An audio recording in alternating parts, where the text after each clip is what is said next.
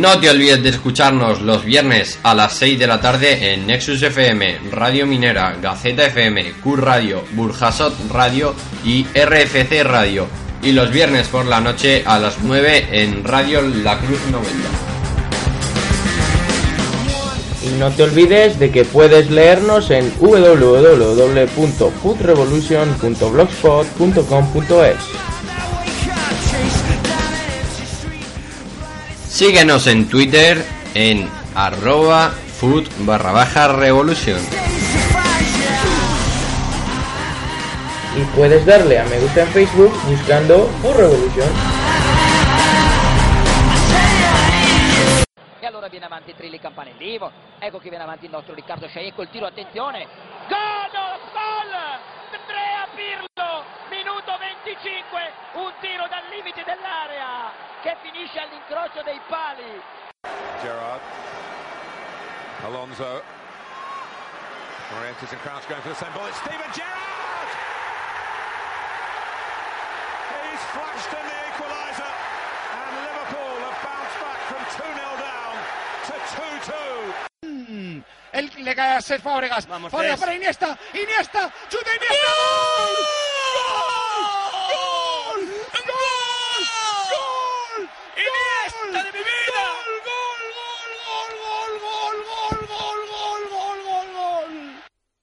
Hola, soy Fernando Evangelio y aquí comienza Food Revolution.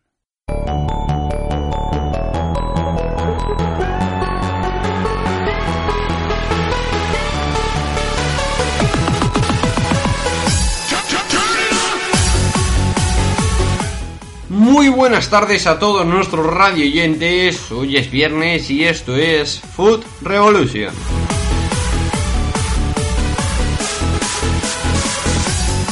Capítulo número 37 de la saga de la revolución del fútbol internacional.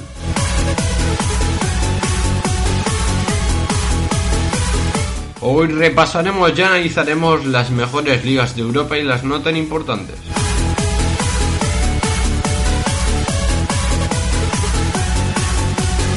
En Inglaterra nos ha dejado dos jornadas, la número 25 y la número 26, ya que esta semana hemos tenido jornada intersemanal entre el martes y el miércoles.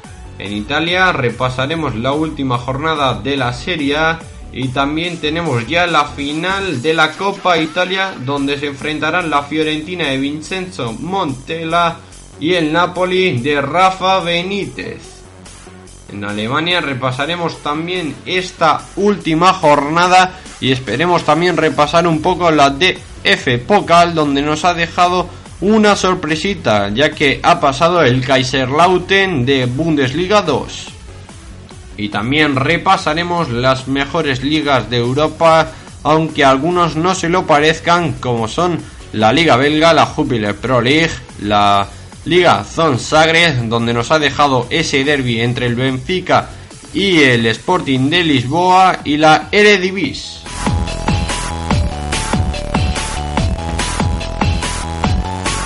Todo esto presentado y dirigido por Jaime Toral.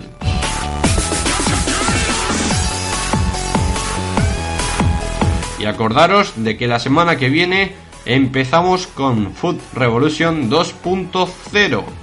No os olvidéis de sintonizarnos.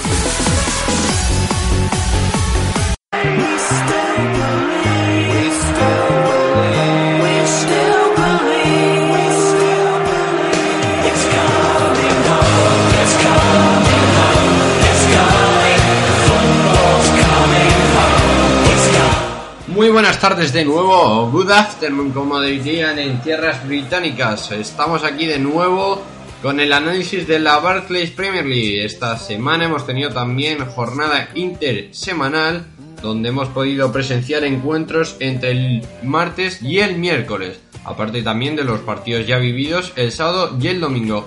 Y para comentarlos y analizarlos tengo aquí a mi compañero Pedro Lara que está ya impaciente de arrancar. Muy buenas tardes, Pedro. Hola Jaime, ¿qué tal? Muy buenas tardes. Bueno, si te parece, vamos a arrancar esta versión 2.0, que como yo la denomino, aunque vamos a decir es como un avance, un teaser. Hasta la semana que viene no podemos eh, arrancarla, como quien dice, por la puerta grande, ya que empezaremos a hacer el programa en directo, será muchísimo más corto.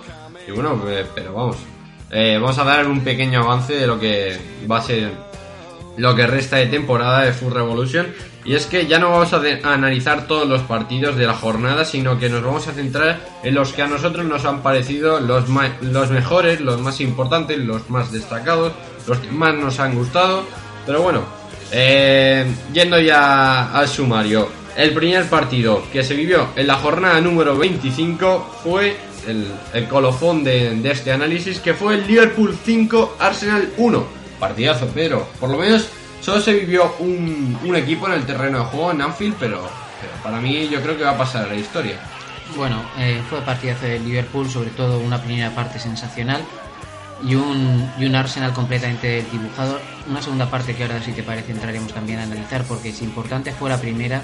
Eh, yo me gustaría hacer también un, análisis sobre lo que fue la segunda parte del Arsenal. Un Arsenal que se vio completamente inoperante cuando el Liverpool le dejó la posesión.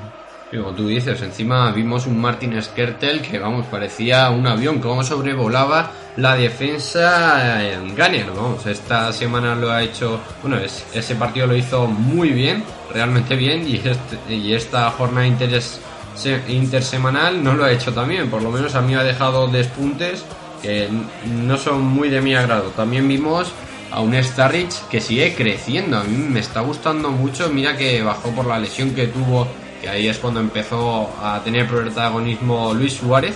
Pero ha vuelto eh, a estar a ese nivel de forma con el que había empezado la temporada y está en un nivel de forma eh, eh, es- extraordinario, Pedro. Así es, así es. Y yo creo que incluso eh, despertó en ese partido, el, que, el partido que estábamos hablando, despertó de alguna manera un tan- unos tantos celos, diría yo, respecto de Luis Suárez, ¿no? Que no marcó en este partido. Sí, Luis Suárez, que vamos, lo comenté yo eh, con el compañero de Onda Cero Miguel Venegas a través de Twitter, que vamos, que eh, tenía una cara que vamos, se le podía leer entre líneas, era un poema su cara, vamos, yo creo que estaba más cabreado porque metiera Daniel Starrich que porque no metiera él. Eh, yo le dije a, Miguel, espero que aunque esté cabreado no le propicie ningún mordisco a ningún jugador del Arsenal. Bueno, en su, en su haber, por decirlo de alguna manera, en el haber de Luis Suárez, eh, yo creo que es muy importante. Yo hacía tiempo que no veía sacar una falta como la que lanzó Luis Suárez. Sí, sí. Creo que fue en el minuto 61. Sí, como la colocó. cuarto de hora Menos aproximadamente. mal que está Chesney, que vamos, sacó una Fue mano. una Pues- falta como hacía muchísimo tiempo que no veía yo chutar a alguien. Una falta además chutada con el interior, colocada al palo contrario del portero. Portero que se lució, que hizo una palomita excepcional. Pero sí. como digo, una falta con una maestría como hacía tiempo que no veía yo chutar a alguien. Mira que Steven Gerrard estos últimos este último siglo posiblemente se ha consolidado como uno de los mejores lanzadores de falta no solo del Liverpool ni de la Premier sino del planeta pero vamos tiene a Luis Suárez que no estaba tan reconocido ni por lo menos era una de sus especiales características de lanzar las faltas pero vamos nos está sorprendiendo a todo el mundo muy gratamente porque las lanza excepcionalmente, las coloca a la escuadra, a- al lado que él quiere o al, al detalle, al mínimo detalle, lo- la coloca perfecta. A mí me encanta Para mí cómo las lanza Luis Suárez es uno de los mejores lanzadores de faltas del mundo, me atrevería a decir incluso. Quería incidir también, a, no sé qué te parece a ti, eh, la intervención de Coutinho. Me, me encantó, me encantó el manejo del balón de, de Coutinho en el partido del, del que estamos hablando, del Liverpool 5 Arsenal 1. Sí, Felipe Coutinho, que vamos, eh, esta última eh, convocatoria de, de no, no ha estado presente. Lamentablemente hay mucha gente que juega en su posición de media punta, como son Oscar, está también Bernard.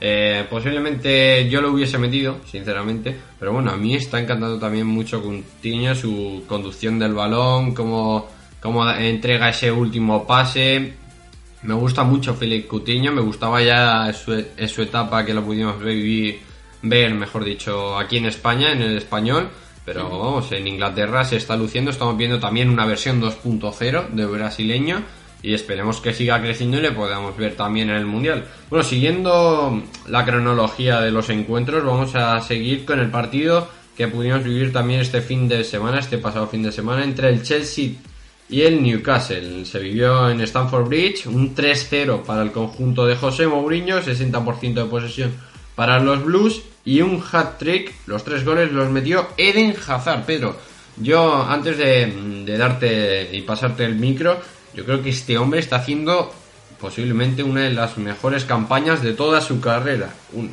para mí, ahora mismo, el mejor jugador del Chelsea y uno de los de los 10 mejores jugadores en estos mismos instantes del, del mundo del fútbol. Yo no me atrevería tanto a decir eso, pero A mí sí, está que, encantando, eh, sí que incido en que ahora mismo, hoy por hoy, es el mejor jugador que puede presentar el, el Chelsea. También me gustaría destacar la temporada que está haciendo Oscar, que está haciendo una, una muy, muy buena Y temporada. William, William también está haciendo una magnífica Pero campaña. lo que está poniendo de manifiesto ahora mismo este Chelsea es eso, que cuando llega el momento importante está sacando las uñas, está llegando con fuerza a, esta, a estas alturas de temporada y yo creo que Hazard es buena muestra de lo que, de lo que ahora mismo es el Chelsea. Bueno, bueno. Está excepcional el este José Mourinho sin hacer mucho ruido, como lleva haciendo desde la jornada número uno, pero pasan las jornadas, este Chelsea sigue ganando, esta jornada intersemanal no lo pudo hacer contra el West Bromwich Albion, empató a uno con ese gol en el minuto 87 de Menique, el jugador de- del Everton, el nigeriano, eh, el Chelsea en estas dos últimas jornadas ha sumado cuatro puntos, pero lo que sí que es verdad es que se ha colocado primero de la tabla clasificatoria. El Chelsea primero con 57 puntos y el Arsenal eh, segundo con 56. El Manchester City con 54 con un partido menos porque recordamos que esta, eh, esta jornada intersemanal, el miércoles, no se pudo disputar el partido en el Etihad Stadium eh, con, frente al Sunderland, lo que le propicia también al conjunto de Gustavo Poyet quedarse en zona de descenso momentánea. Hasta que no se dispute este partido no podremos saber nada. Pero porque no solo en España nos está acarreando y nos están azotando con esas ese baile de tormentas que nos, nos está ca- cayendo encima, sino que también en Inglaterra también lo están sufriendo y no solo en Manchester, sino también en Liverpool, que está apenas una hora en coche de, de Manchester, que tampoco se pudo jugar el Everton Crystal Palace. Y bueno, pasando de, de un equipo de Liverpool al otro, nos marchamos a Londres, al partido que se pudo vivir en Craven Cottage entre el Fulham y el Liverpool 2 a 3.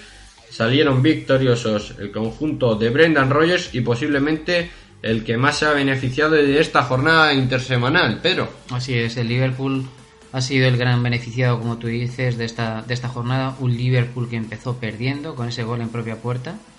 Y, y yo veía bastante fuerte al, al Fulham, de verdad, y veía de alguna manera a un Liverpool pues un tanto, no sé, como aún dejándose llevar por las mieles del triunfo de, de la jornada anterior.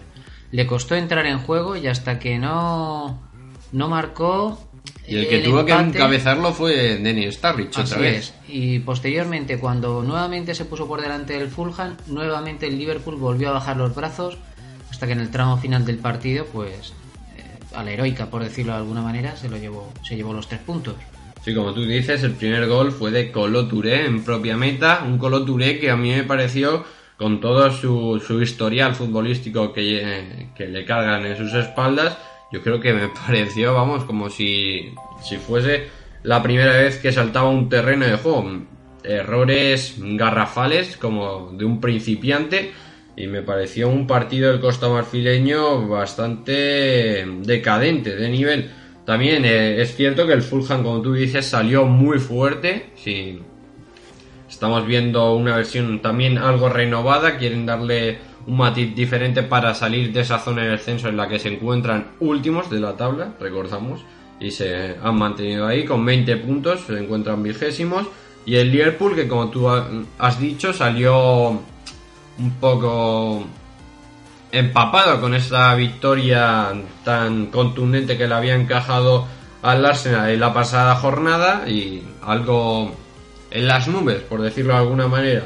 Los goles empezó Daniel Starrich para levantar un poco al Liverpool, luego también metió Coutinho, otra vez, Philip Coutinho, que vamos, recorrió, tras un pase de Starrich, recorrió toda la frontal para, meter un buen golpeo de balón y cerró la victoria en, el minuto 91 en un penalti clarísimo de Ritter, el alemán, el defensa germano sobre Starrich, lo transformó Steven Gerrard, el capitán, y como te decía, 30% de posesión para el Fulham, lo que a mí sinceramente viendo el encuentro no me parecía A mí tampoco. tan, Tan aplastadora, ¿no? La, la posesión por parte de- del Liverpool. No.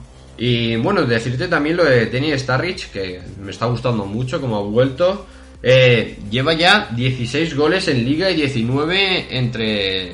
Sumando también los goles que ha metido en la Capital One y la FA Cup. Es un jugador que se está viendo las cifras estratosféricas de Luis Suárez, pero eh, Tenny Starrich está cubajando también una temporada excepcional, Pedro. Muy bien, sí, es un jugador que también me gusta bastante y que está pre- precisamente haciendo que el Liverpool, el Liverpool tiene que conseguir renovar un poquito su plantilla, esa plantilla que ha tenido en los últimos años, que digamos que el último estandarte puede ser aún Steven Gerrard y necesita precisamente de, hombres como Starris, de hombres como Luis Suárez, una serie de cuatro o cinco jugadores que, que le hagan salir de, de esa zona de cuarta posición y que vuelva a luchar nuevamente por la Premier.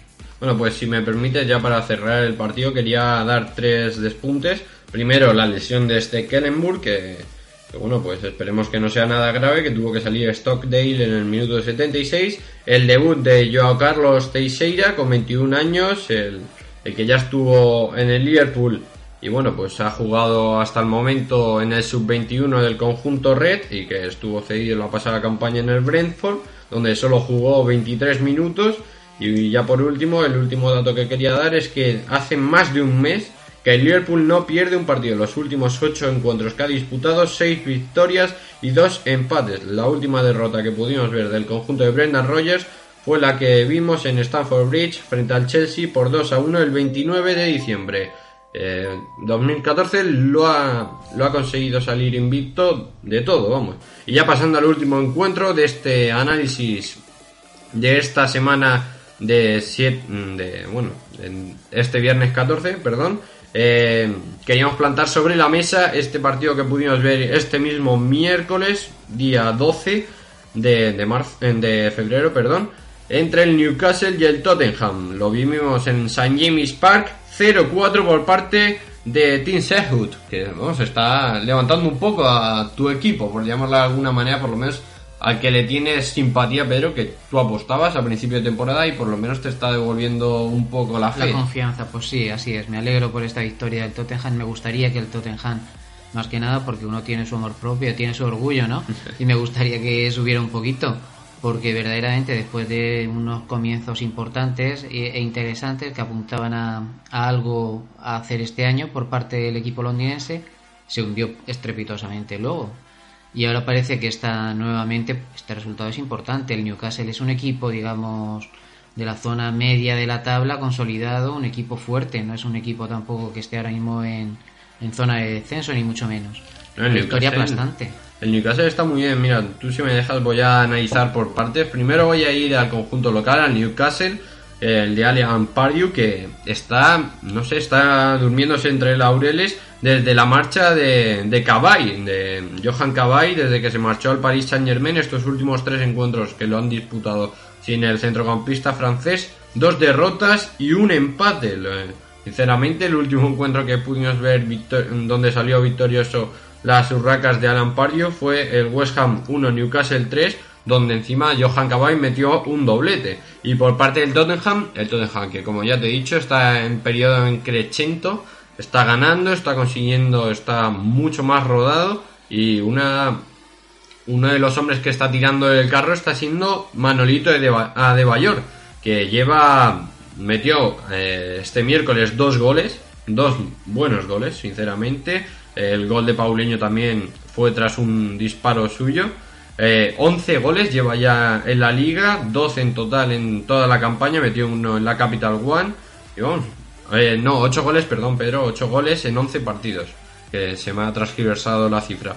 Y luego también dejar eh, un despunte sobre este encuentro que me gustó mucho el golazo que metió Nasser Chadli, eh, el belga metió un golazo por toda la escuadra, estos que son dignos de, de grabarlos y luego dentro de un par de años volverlos a poner para, para recordarlos porque fue muy bonito y el Tottenham que como digo sigue en crescendo, se coloca quinto en zona de Europa League con 50 puntos a 3 del Liverpool que está cuarto, eh Pedro. Así es, como tú muy bien dices.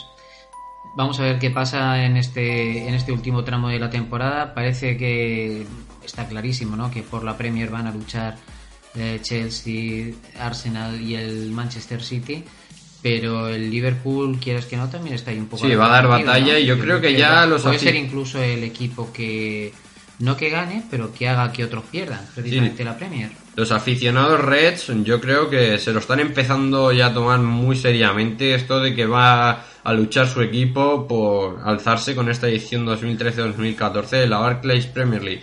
Bueno, ya con esto cerramos el análisis de esta jornada eh, y le damos el micro a nuestro compañero Miguel Ángel Ríos que seguro que nos trae cargados de noticias esta semana. Muy buenas tardes y hasta luego. Hola Jaime, bienvenidos una semana más a esta sección de noticias sobre fútbol británico. Una semana que viene marcada por los continuos titulares que nos ha dejado la prensa inglesa sobre la derrota del Arsenal por 5-1 el pasado fin de semana contra el Liverpool, pues se ha azotado bastante las, las figuras de algunos jugadores del Arsenal. Eh, la que más eh, se ha hablado ha sido la de Mesut Özil, el ex del Real Madrid, pues eh, algunos diarios como el Daily Mail pues han considerado el fichaje como un, un auténtico fiasco y critican bastante la actuación del internacional alemán en los últimos partidos del Arsenal. En la clasificación sigue más apretada que nunca. Se ha metido el Liverpool en las últimas jornadas por la lucha. Están cuatro equipos metidos en menos de 7 puntos y tres, los tres primeros están a 4. El Chelsea primero, el Liverpool, el Manchester City, perdón, segundo y el Arsenal tercero. Mm, Nos vamos ahora a Escocia, una actualidad escocesa que viene marcada por la eliminatoria de, Copa del fin de semana pasado entre Celtic y Aberdeen. Los de Neil Lennon pues perdieron y se quedan sin Copa. Eh, si hubieran ganado, se hubieran enfrentado contra el Rangers, si hubiéramos acabado ya esa racha sin all fin de dos años. Y al final el Aberdeen pues ganó y se clasificó para la siguiente ronda, una ronda en la que sí estará el Rangers que ganó sin problemas su partido contra el modesto Dunfermline.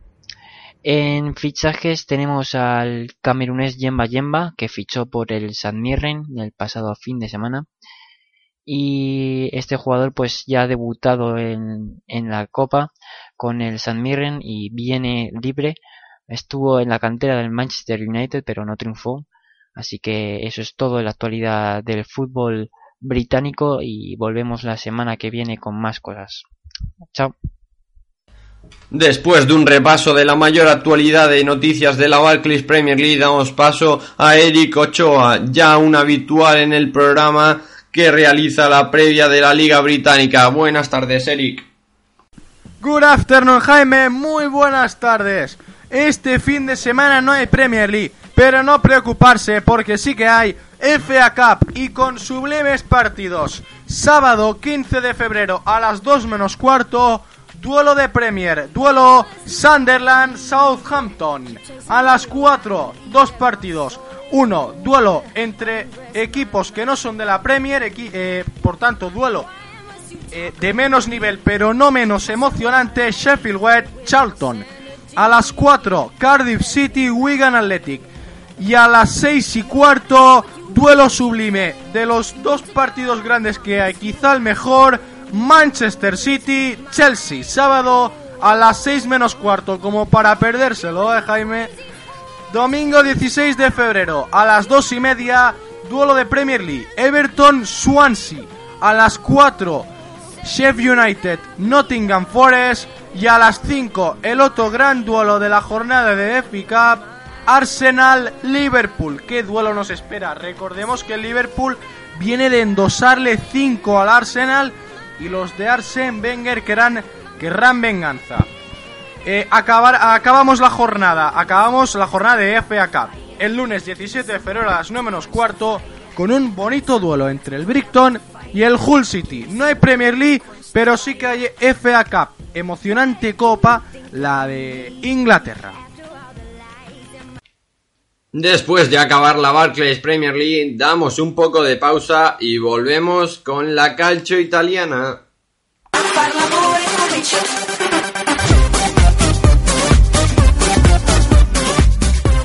Tras un poco de música, toca la serie y damos paso a nuestros compañeros Nicolás Rein y Jaime Cases que analizarán la última jornada de la calcio italiana. Buenas tardes, chicos. Buenas tardes a todos, aquí estamos otra vez en otro programa de Food Revolution que vamos a analizar el fútbol italiano, la jornada del calcio y conmigo tengo como siempre al gran Jaime Cases. Buenas tardes, Jaime. Buenas tardes, Nico, ya preparados para analizar una jornada bastante interesante de calcio y bueno, pues si queréis empezamos diciendo los resultados. Sí, vamos a repasar la jornada de Fiorentina 2, Atalanta 0. Eh, Udinese 3, Kievo 0. Napoli 3, Milán 1. Torino 1, Bolonia 2. Lazio 0, Roma 0. Livorno 0, Genoa 1. Parma 0, Catania 0. Sampdoria 1, Cagliari 0. Verona 2, Juventus 2. Y por último, Inter 1, Sassuolo 0. Bueno, si te parece, a mí el partido más interesante, eh, yo creo que fue el, el Napoli 3, Milán 1, que se jugó el sábado a las 9 menos cuarto. Sí, como tú dices, eh, seguramente ha sido unas victorias, bueno, una victoria importantísima para el Napoli esta temporada porque aprieta, aprieta a la Fiorentina por atrás y en casa contra el Milan, aunque el Milan está en horas bajas, eh, es una victoria importantísima. De, después en Copa han ganado 3 a Roma, es una semana perfecta para el equipo de Rafa Benítez, que en este último mes está dejando muchísimas dudas. Y por fin hemos visto un gran Jorginho, el ex de Lelas, eh, rindiendo como medio centro en el, equipo Partenopei. Sí, la verdad que el partido de Jorginho fue bastante bueno. Es un jugador que le está dando muchísimo en centro del campo, eh, tanto al equipo y está también eh, compenetrándose muy bien con Inle. Y a mí me gustó bastante, como, como dices, la pareja de mediocentros Inle Jorginho, pero también me gustó Higuaín, que se movió muy bien arriba, eh, eh, forzando muchísimo del Márquez, eh, dejando huecos, y la verdad que volvió locos a, a la defensa a la defensa del Milan, que la formaban en este caso por Mexes y Rami, una defensa del Milan que cambia prácticamente cada jornada menos mal que quitaron a Bonera porque vamos, la temporada que estaba haciendo estaba rozando el ridículo. Pero bueno, eh, el Milan se marcó el, el 0-1 con gol de Tarap, que la verdad que fue un buen gol. Un jugador que puede dar mucho, mucho a este equipo.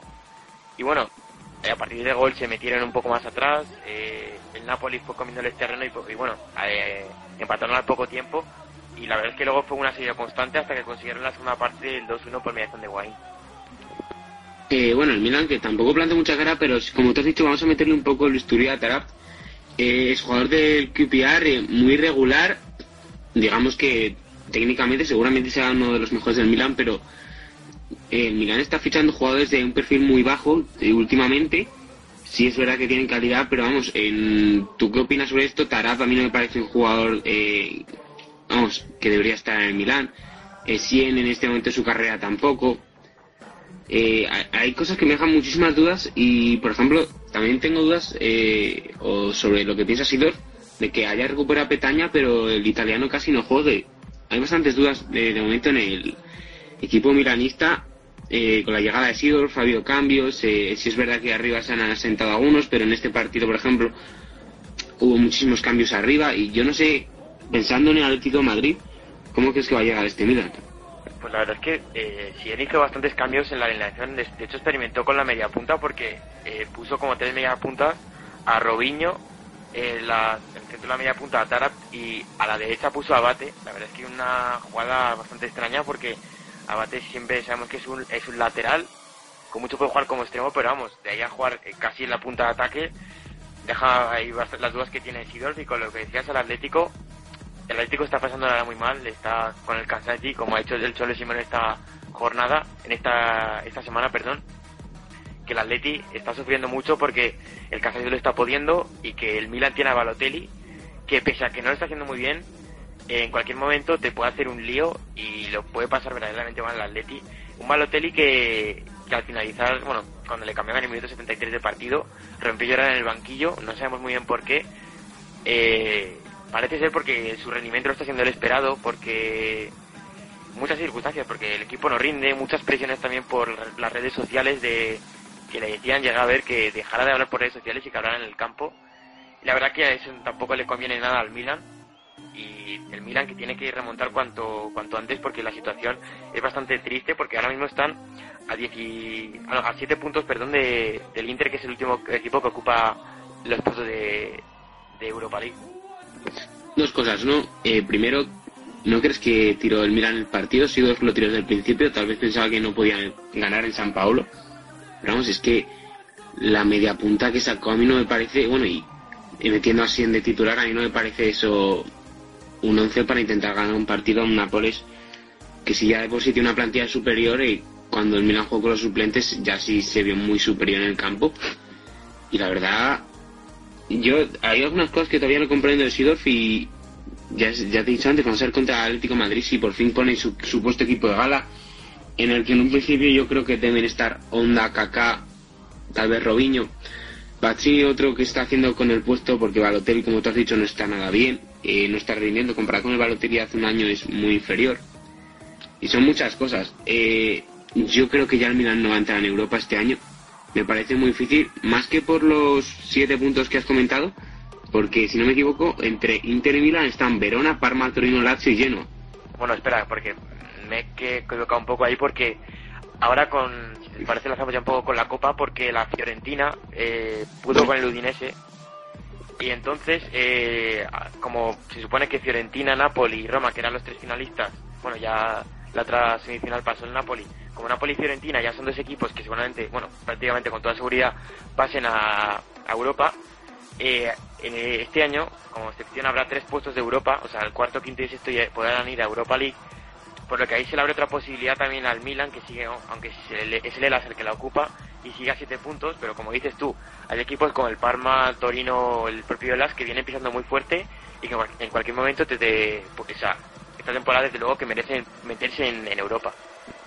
Ya pasó esto el año pasado cuando la Lazio ganó en el derby de Roma en la final de la Copa a la, a la misma Roma y se clasificó porque los dos equipos porque bueno se clasificó claro bueno en este caso claro se clasificó lo he dicho más se clasificó ganando la Copa porque ni Lazio ni Roma están en Europa y este año va a ser justo lo contrario y aún así yo incluso contando que va a entrar el sexto de la clasificación que yo creo que se va a repartir entre ojalá tres modestos del fútbol italiano Verona, Parma, Torino puede que la Lazio llegue podría ser aunque ahora sin Hernández veremos yo creo que el Milan lo tiene muy complicado, Jaime.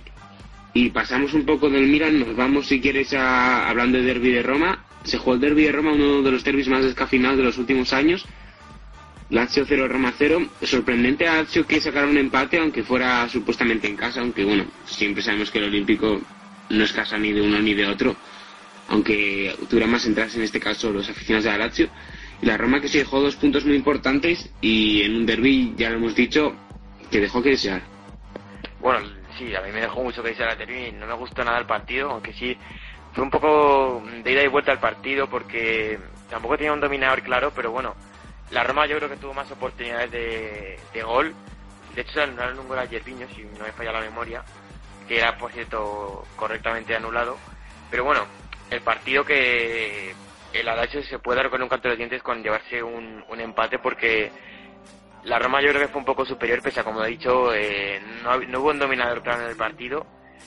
Y bueno, pues eh, la Roma que como dice se deja dos puntos y se deja la oportunidad de, de, de dar rumores con la clasificación porque aunque le queda un partido por jugar con el Parma que se la jornada pasada, se podía haber puesto a... O sea, le podía haber recortado dos puntos al, a la Juventus porque, si, como hemos dicho, la Juventus empató contra el Hellas Verona en, en Verona.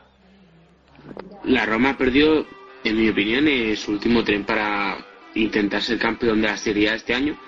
Ahora mismo está a 9. Si ganara el Parma, que sería en principio lo normal, se pondría 6 puntos. Y si hubiera ganado este partido, como la Juventus perdió contra el Verona, se hubiera puesto, eh, a ver si no me fallan los cálculos a mí, a 4 puntos, si no me equivoco. Claro, a falta de también el partido contra la Juventus, pero directo, así que si Por eso, ahí, yo creo que ahí ha perdido su último tren, porque no va a pinchar mucho más la Juventus, incluso porque no está en Champions League, sino en Europa League.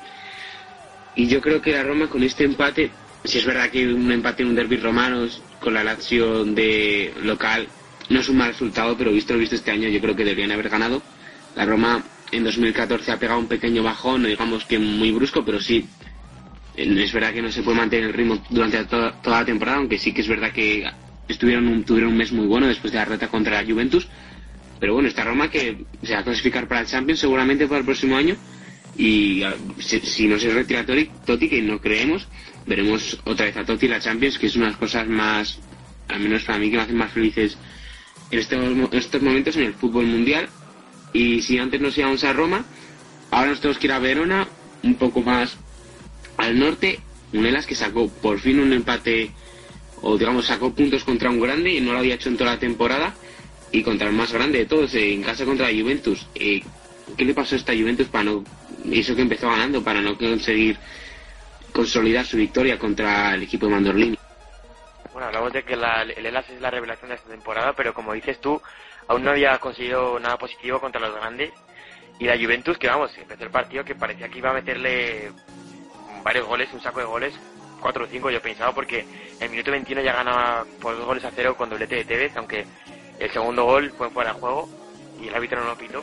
Pero bueno, el Verona, que aprovechó porque la Juventus en la segunda parte hizo pasar el tiempo, o sea, se despreocupó totalmente de la posesión, dejó que dominara al Verona, lo que suele hacer los partidos, se relajan los de Conte, deja al rival eh, dominar y esta vez lo pagó caro porque eh, con un gol en el 94 de Juanito Gómez, eh, la verdad es que estalló completamente el Marc Antonio Bentegodi y bueno, pues yo creo que el empate fue merecido porque en la segunda parte, aunque fue bastante mérito del de Lelas, sí que tuvo importante importante parte en esto porque la Juventus dejó eh, al rival campar a sus anchas. Y esa fue una de las claves del partido porque la Juventus apenas tuvo ocasiones. Bueno, con el debut de Osvaldo, en los minutos en los que entró, entró en el 66, en los 10 primeros minutos así tuvo de hecho un palo y igual pudo haber marcado con Osvaldo, pero bueno, fue a, ráfagas en la segunda parte y el Elas, que el, sí, el Elas, eh, para mí merecía este empate ya. Sí, lo merecía porque contra otros grandes había dado la cara. Otra vez en el último partido contra un grande, contra el Nápoles, no lo había dado. Pero por ejemplo, contra el Milan, el estreno de Sidorf sí que mereció sacar algo más. eh, contra el y no lo sacó. Y ahora este empate les dará mucha confianza, mucha moral. Ahora están sextos, mismos puntos que el Inter, están dentro de Europa. Se van a jugar en los 13, 15 partidos que quedan, se van a jugar eh, por fin volver a Europa, un equipo histórico. eh, recordemos que ganó un Scudetto hace ya más de 20 años, en los años 80, 30 años yo creo ya casi. Y sería bonito volver a verles ahí arriba, igual que Parma o Torino. Y una pregunta que, vamos, yo he estado pensando en estos últimos días. Ha llegado Osvaldo, es verdad que en el Southampton no estuvo bien, es verdad que la Roma le faltó regularidad, pero en España, por ejemplo, o en Italia hemos visto un gran Osvaldo.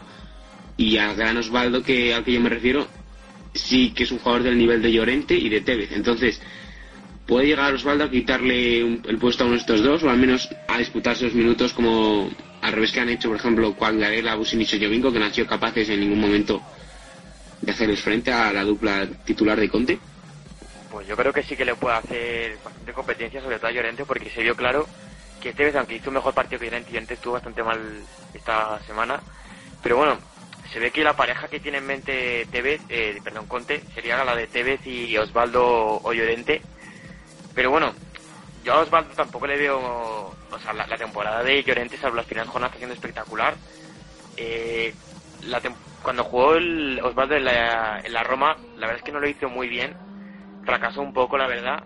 Pero bueno, se ha visto que en el español en el Southampton, lo como dices tú, lo ha, lo ha hecho fenomenal.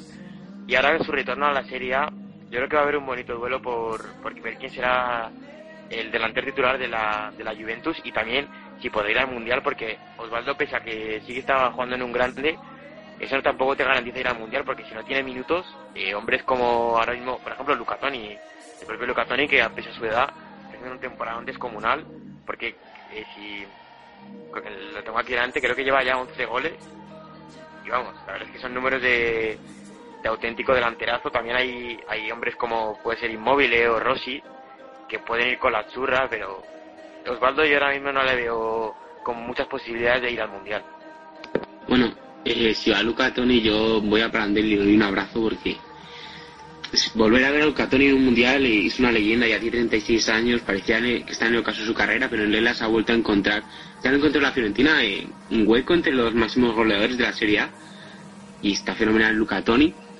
Inmóvil también está, digamos que ha dado el paso esta temporada de promesa a realidad. Balotelli debería ir en cuanto recupere su forma porque yo creo que es el mejor delantero que tiene Italia. Osvaldo la debería recuperar. Jovinko, que siempre ha sido fijo en los últimos años, la, está perdiendo porque no está jugando y se tendrá que haber marchado el mercado de invierno. Va a haber mucha pelea, ya la analizaremos, eh, que no me sale la palabra, analizaremos en Full Revolution todas estas cosas antes del Mundial, que vamos a hacer un gran despliegue. Pero bueno, es muy interesante todo esto, de los delanteros. Y Jaime, Copa de Italia. Eh, vamos a centrarnos en la Copa de Italia que se jugó entre semana. Eh, lo más importante, el repaso que le pegó, el histórico repaso en San Pablo con Maradona celebrando dos goles en, la grada. 3-0 el Nápoles a la Roma. Totalmente inesperado. Yo, si es verdad que podíamos esperar una victoria de Nápoles, pero vamos, es que la Roma no plantó cara y la cara de Totti al final del partido decía muchas cosas. Sí, la verdad es que nos pidió un poco de sorpresa porque teniendo en cuenta la, buen partido que hizo la Roma en, la ida con el 3-2, yo creo que el resultado de la ida fue un poco injusto. Mereció ganar la Roma por más diferencia, pero bueno, luego no supo aprovechar la ventaja, pequeña ventaja que tenía porque el Napoli fue infinitamente superior. Un gran callejón que ha llevado 14 goles este año en todas las competiciones.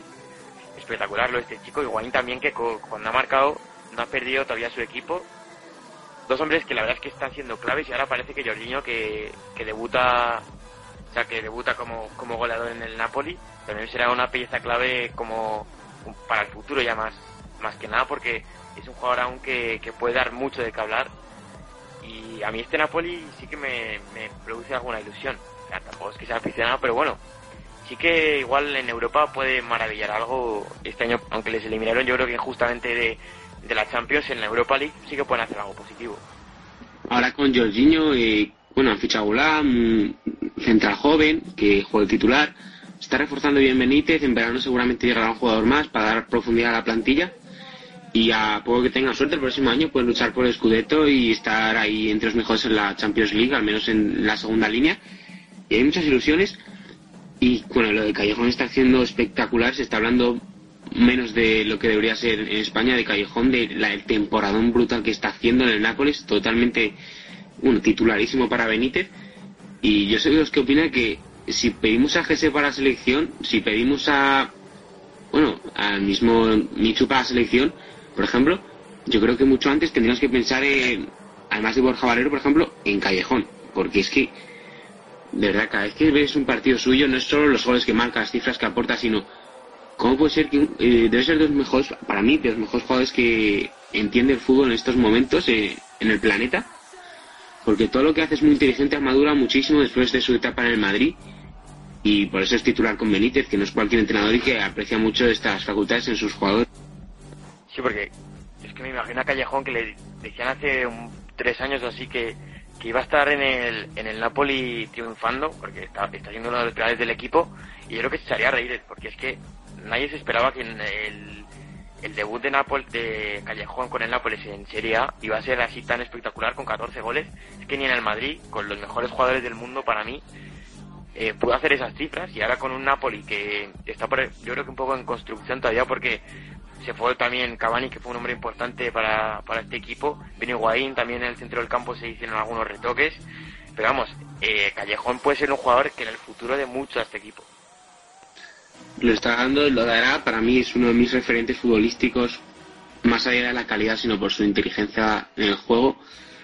Yo creo que eso es otro nivel, muy pocos jugadores alcanzan ese nivel en lo que es entender el juego. Imagínate un no quiero compararlo con Pirlo, pero es esa forma de entender entender el fútbol que no tienen muchos y Callejón lo demuestra desde una posición más complicada para hacerlo, pero por ejemplo ya dijo Benítez que era el, jugador que mejor se desmarcaba del mundo y es, posiblemente sea así. Y el otro partido de Copa se jugó el día anterior a este, ganó la Fiorentina 2-0 Udinese. Parecía que la eliminatoria iba a estar más disputada, pero bueno, los goles de Pascual en 14 y en 61 decidieron.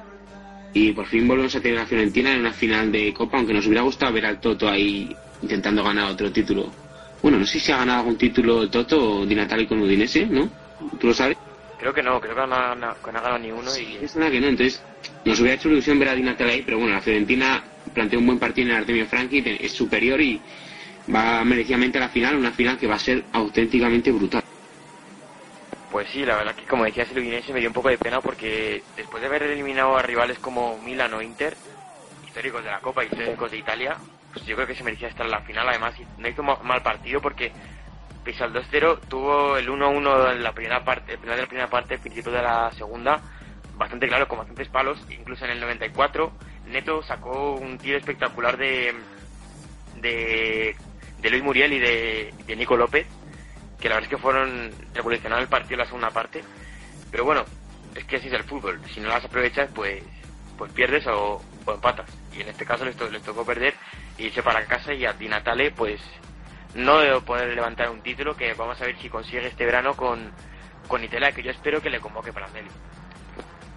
Bueno, otro que entra en la lista de Brandelli, los posibles jugadores convocables, digamos, yo le convocaría, igual que por ejemplo convocaría Villa con España por un puro tema de de experiencia. Siempre es siempre es bastante positivo aunque vemos cómo llegará el Di Natale que no ha estado bien este año aunque parece que últimamente remonta un poco el vuelo y si llega en buena forma física nunca se sabe. El 3 de mayo será la final Fiorentina-Nápoles Nápoles o Nápoles según según el idioma aunque bueno yo creo que se dice Napoli en todos los casos y hablando de Serie A, la próxima jornada eh, también tenemos una jornada interesante. Eh, por ejemplo, bueno, el Milan juega contra el Bolonia. Tenemos un lleno de que a mí me parece interesante. La Juventus recibe al Kiev, un partido debería ganar. Roma Sandoria, Verona Torino. El Verona Torino es un partidazo brutal, ya lo comentaremos aquí. Si tienes algo que decir, Jaime, antes de cerrar. Pues nada, que, la verdad es que espero una jornada, como dices, interesantísima y que esperemos ver, como siempre digo, buen fútbol, espectáculo y sobre todo goles. Vale, muchas gracias a todos, un abrazo y seguimos con Full Revolution. Tras el análisis de Jaime y de Nico, damos paso a nuestro corresponsal en Italia, Manus Mechi, que como todas las semanas nos hará un repaso de la mayor actualidad de noticias de la Liga Italiana. Buenas tardes, Manu. Buenas tardes, Jaime. Una semana más aquí a repasar lo que ha acontecido esta semana en la prensa italiana. Hay que empezar destacando que eh, Conte ha sido muy crítico con sus jugadores. La Juventus empató a 2 en el campo del Verona, pero claro, después de ir ganando 0-2, las palabras de Conte han sido las siguientes y han sido muy duras.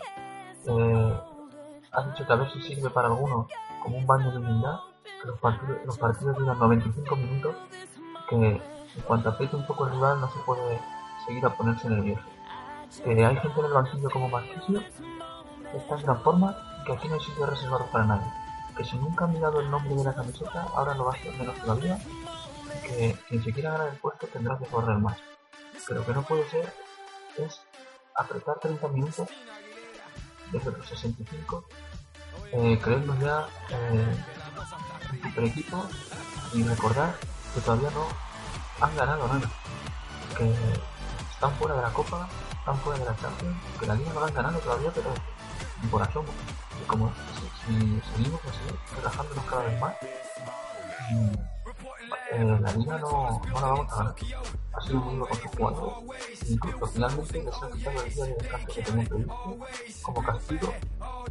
Y ya, ha sido polémico también lo que ha dicho Capello a, a, ha dicho que, que nunca lo ha hecho, eso, la Juve en ningún equipo. Castillo yo no lo veo bien. Sé muy bien porque Capello ahora se mete en el presente. También es verdad que Capello le puso mucha presión, como gana como lo Y bueno, mm, se ha pronunciado de, de esta manera. Luego hay que hablar de Balotelli. Balotelli se fue llegando del campo de Nápoles, donde el Milan perdió el sur. Siempre ha perdido Nápoles, con el Manchester City, con el Inter y con el Milan. Se fue llorando en los periódicos dice que por su mala actuación, por el estrés que ha tenido ya por esta semana, problemas con su hija y su pareja y estrés acumulado va incluyendo el mal partido ya que ha hecho saltar a llorar. Luego hay que hablar de Morata. Morata, aunque ya no dueño del Inter, sigue siempre muy presente. Y ha dicho que, pues, ha dicho palabras buenas de y dice que que de la gente, más cerca de- que no vale solo con poner un no, además tampoco caer. Y por último, también hablar de- del posible estadio que San Siro, hablamos de San Siro, que va, en 2016 va a pasar a ser propiedad de Milan. Hay varias opiniones al respecto, que en Milan no se debería de de San Siro, que es feudo también, que es donde se ha hecho grande, y pero bueno, también hay opiniones de que para equipararse al juego europeo y moderno, que tanto quiere hacer Italia a partir de ahora, hay que tener, estos equipos grandes tienen que tener un estadio propio como el. Si no es uno, es el otro, porque tienen que ir. Entonces, el Inter también se ha hecho grande. Y bueno, hay opiniones, hay opiniones de todo, de todo. Y esta semana ha sido esto lo más importante eh, que se ha comentado en la prensa. Muchas gracias, Jaime. Hasta la semana.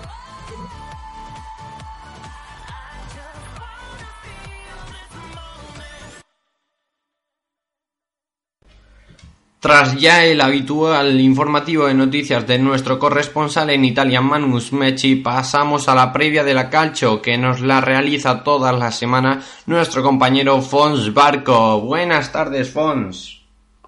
Hola, ¿qué tal? Buenas tardes, Fútbol Revolución. Tenemos ya la previa de la jornada 24 en el fútbol italiano.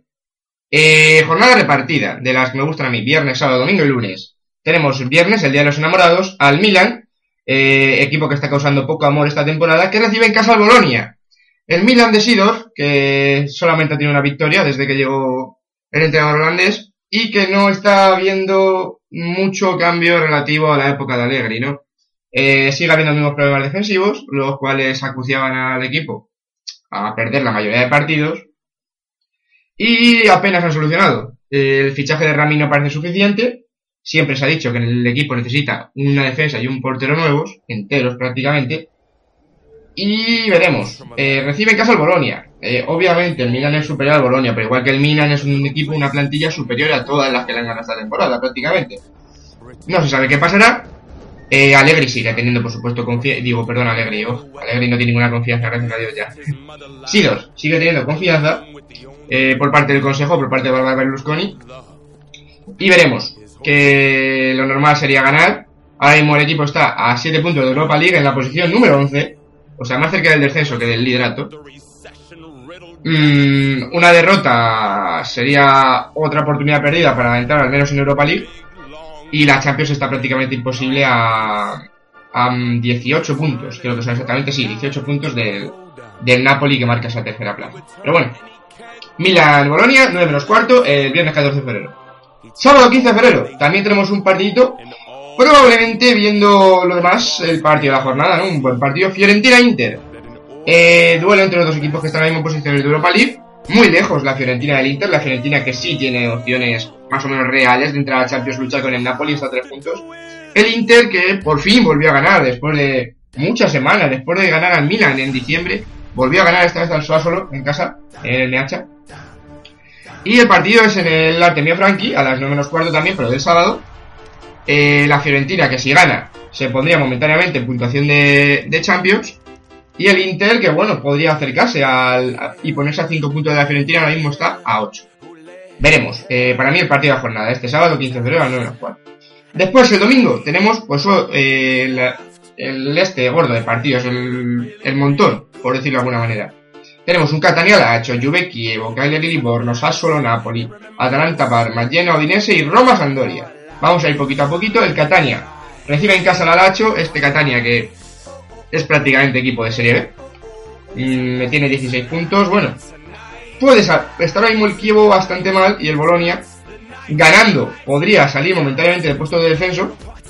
Igual que el Sassuolo Livorno, en la parte de atrás del, del calcio se ha apretado bastante. O sea, está mismo Catania, Sassuolo, Livorno, Chievo y Bolonia están en 5 puntos. Eh, 21 Bolonia, 16 Catania. Así que el Catania, que hace unas semanas estaba muerto, pues vuelve a activarse y meterse en la pelea. Recibe en casa la Lacho, pero es que ojo la Lacho que está muy bien últimamente. La Lacho ha subido muchos puestos. Ahí mismo está novena. Pero bueno, está a 4 puntos de Europa League y estaba bastante hecho Recordemos, echaron a, a Petkovic, pues, echaron a Reya. Y bueno, a pesar de la baja de Hernández y eso, el equipo no lo está notando y está bastante bastante fuerte el Alacho. Después tenemos al líder que recibe en casa al Kievo. El Kievo es un equipo sometido en problemas abajo. Está ahora mismo que marca la posición de salvación, de la decimoséptima posición. Tiene 18 puntos, pero el Livorno solo tiene 17. O sea que está bastante bastante apretado, puede pasar cualquier cosa esta jornada. Después el Sassolo, otro de los equipos de abajo, recibe en casa al Napoli. Eh, igual, lo que decimos, el Napoli, ganando. Eh, se podía acercar a Roma, que ya son puntito de Roma, tiene 47 Napoli, 51 Roma. La Juve tiene 60, pero bueno, recordemos que la Roma tiene un partido menos, o sea que podría estar realmente a 6 puntos, no a 9. Y veremos, ¿no? Eh, recibe en casa el Sassuolo el Napoli. El Napoli fuera de casa es muy distinto en casa, o sea, San Paolo es un equipo muy poderoso, pero fuera de San Paolo siempre genera más, más dudas. Veremos. Yo creo que en principio también debería ganar el Napoli sin ningún problema al Sassuolo. Después trata Parma, el vuelo en mitad de tabla. Aunque bueno, el Parma está octavo, tiene 33 puntos y se podría poner con puntuación de Europa League si gana. Eh, empataría al Inter y habría que ver diferencia de goles si se queda por delante Parma que Inter, que creo que sí. Eh, contra el Atalanta que está pues unos puestos por debajo. El puesto 13 podría adelantar equipos como el Milan ganando, por ejemplo, se pondría 30 puntos, empataría con el Genoa que el Genoa precisamente juega al día siguiente, bueno, no, al día siguiente no, a la misma hora, a las 3 de la tarde del domingo, contra el Udinese, que, ¿cómo está el Genoa? Pues está décimo, con 30 puntos por encima del Milan, que está décimo primero. Digo siempre el Milan porque es que es curioso verle en esa posición, ¿no? Y ver cuántos equipos hay por encima, es un poquito hasta chocante. El Udinese que está por debajo, pero que si el Udinese ganara se pondrían 29 puntos e igualaría al Milan también, lo que decimos. Y se quedaría uno del Genoa. Es curioso, ¿eh? Que equipos como Dinés y Milan estén por detrás de equipos como Parma, Torino o la Verona. Es alucinante. El Real Verona es el que jugará el lunes, ahora hablamos de él, pero antes tenemos el Roma Sandoria, eh, el aspirante, el partido del aspirante, porque bueno, Napoli se ha quedado un poquito descolgado, pero la Roma quizá todavía puede soñar con ganar el Scudetto. Eh, decimos, recibe en casa a la Sandoria. La Sandoria está bien, está bastante bien, la Sandoria mismo está en posición eh, 12, justo un punto por debajo del Milan, en posición 11. Y bueno, está bien, pero es que la Roma en casa es muy fuerte. La Roma en casa es un equipo muy duro. Y todo lo que no fuera una victoria de la Roma, pues ya es raro. Además que es que no pueden dejar escapar victorias para, para luchar por el Scudetto. Y el lunes tenemos ya el partido aplazado entre las dos, las dos revelaciones de la temporada. Elas Verona y Torino. Sexto y séptimo respectivamente. El Torino, ganando, se pone con 36 puntos en al Inter. Pero es que el Verona, si gana, Adelanta directamente al Inter, están los dos en 36, el Verona ganando se pondría con 39 y quedaría en esa quinta posición para ellos. Para las Verona que están haciendo una temporada sensacional, sensacional. No están notando la baja de este mercado de invierno. Bueno, un poquito, pero no. Pero para ser un recién ascendido está haciendo una temporada brutal el Las Verona. Absolutamente brutal. Y nada más, pues esta es la jornada que nos depara el calcio. Eh, la disfrutaremos todos juntos. Y la semana que viene, más. Hasta luego. Tras acabar la serie un poquito de música y volveremos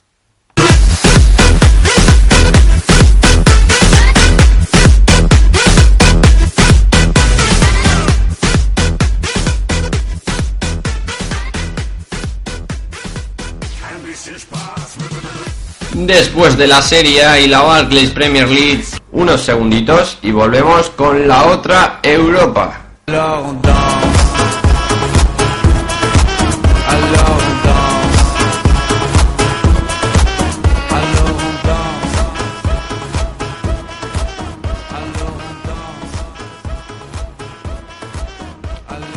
Ya para finalizar el programa de hoy solo queda una sección, queda la otra Europa, dirigida por nuestro diccionario del fútbol internacional, nuestro compañero Antonio Martínez, que nos ilustra todas las semanas sobre las ligas menores de Europa. Buenas tardes, Antonio.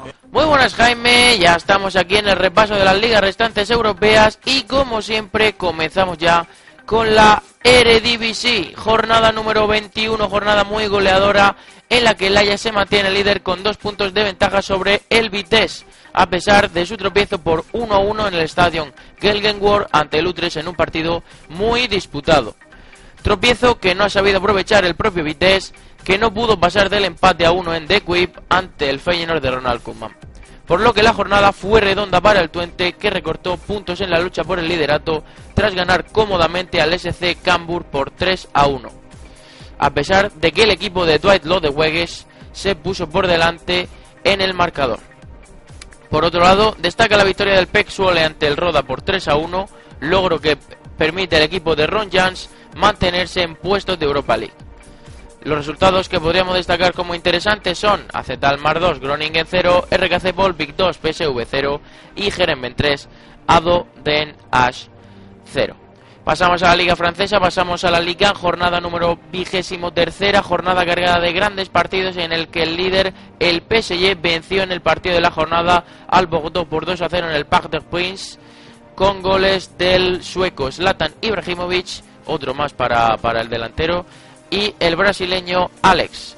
Esta victoria permite a los hombres de Logan Blanc aprovechar el tropiezo del Mónaco que no pudo pasar del empate a 2 en el Stade du Moustois ante el Lorient y colocarse a 5 puntos del conjunto monegasco, por lo que el PSG toma la cabeza de la clasificación ya con cierta ventaja.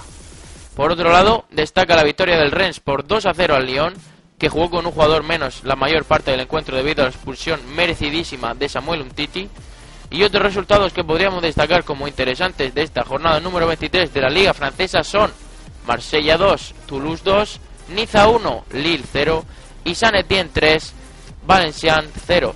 Tocaba momento para la Premier Russian, para la Liga Rusa, pero recordamos está en parón invernal hasta marzo, ya queda poquito para volver a ver eh, la Liga del país nórdico. Y recordamos también que están colíderes el Zenit de San Petersburgo y el Lokomotiv de Moscú. Pasamos a la Liga Sonsagres, pasamos a la Liga Portuguesa, jornada con mucha sorpresa, jornada número 17, en la que no lograron la victoria ninguno de los tres equipos de cabeza. El líder, el Benfica, solo pudo rascar un punto en su empate a uno en el Estadio Municipal de Barcelos ante el Gil Vicente, partido en el que el equipo de Yuri Jesús terminó con un jugador menos por la expulsión de Guillermo Siqueira, el ex del Granada. Por otro lado, el segundo clasificado, el Sporting, empató en casa en un encuentro muy aburrido frente al Coimbra de Sergio Conceição. Y la peor parte se la llevó el Oporto, que perdió frente al Marítimo por 1 a 0 en el Estadio de Barreiros con un solitario gol de Derley el máximo goleador del Marítimo. Los resultados que podríamos destacar como interesantes son Guimaraes 1, Nacional 2, Belenenses 2, Sporting de Braga 1 y Vitoria Setúbal 2, Río Ave 0.